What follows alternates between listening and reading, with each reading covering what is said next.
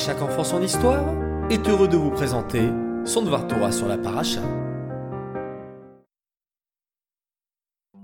Bokertov les enfants, vous allez bien? Bien dormi? Baruch Hashem.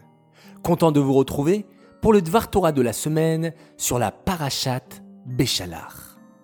Combien nous allons lire de Pesukim ce Shabbat? Oui, 116. Bravo. Dans notre paracha, les béné Israël vont enfin sortir d'Égypte. C'est fabuleux. Fini l'exil. Mais sur le chemin, ils font face à une terrible complication. La mer Rouge se dresse devant eux, tandis que Paro et les Égyptiens les rattrapent. Ils sont pris en sandwich.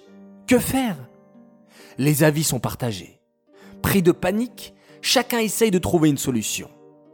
Une première catégorie de juifs, des fétistes, propose de retourner en esclavage en Égypte et se soumettre à Paro.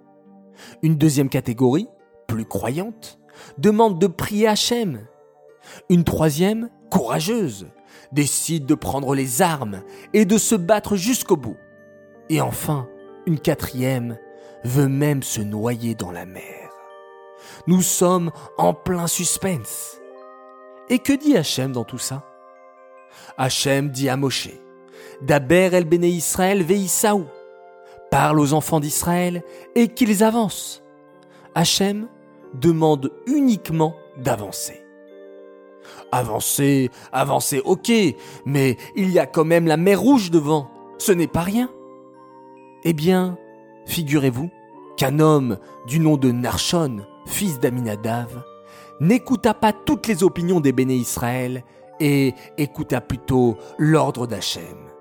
Il avança jusqu'à ce que l'eau arrive à sa bouche, et là, miracle, Hachem ouvrit la mer rouge et les béné Israël purent avancer en direction du mont Sinaï pour recevoir la Torah. Nous pouvons apprendre de là, les enfants, que lorsqu'Hachem nous donne un ordre, une mitzvah, il ne faut pas douter ou traîner à l'affaire, ni même prier. Il faut accomplir l'ordre d'Hachem sans avoir peur.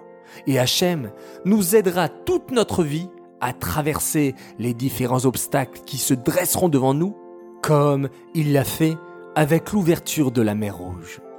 Voilà les enfants, ce beau Dvar Torah est terminé.